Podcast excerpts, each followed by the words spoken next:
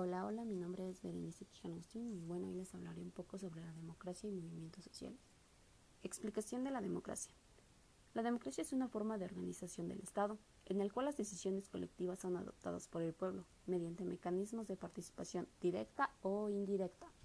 Características.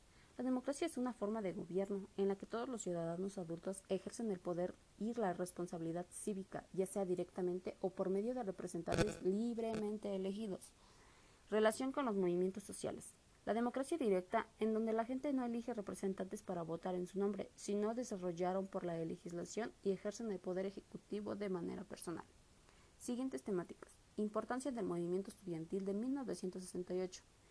Esta democracia la impuso México, pues referentes políticas y movimientos sociales, la emergencia de la diversidad sexual y el nuevo feminismo, la expansión de la educación superior y el crecimiento del pensamiento crítico y las ciencias sociales.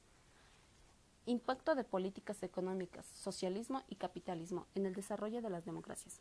El socialismo continúa siendo un término fuerte, impacto político que permanece vinculado con el establecimiento de un orden socioeconómico, contribuido para la función y clase trabajadora, organización originalmente sin un orden económico propio.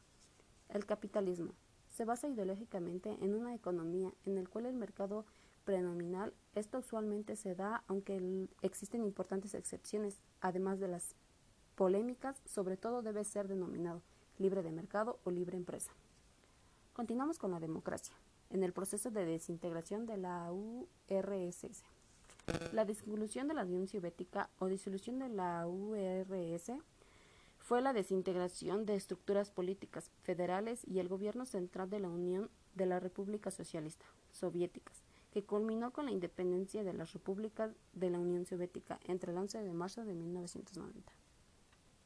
Por último, el tema de la globalización.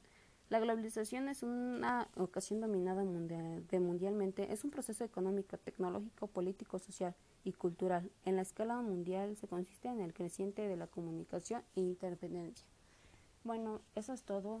En serio, les agradecería mucho por ponerme atención y nos vemos hasta la próxima.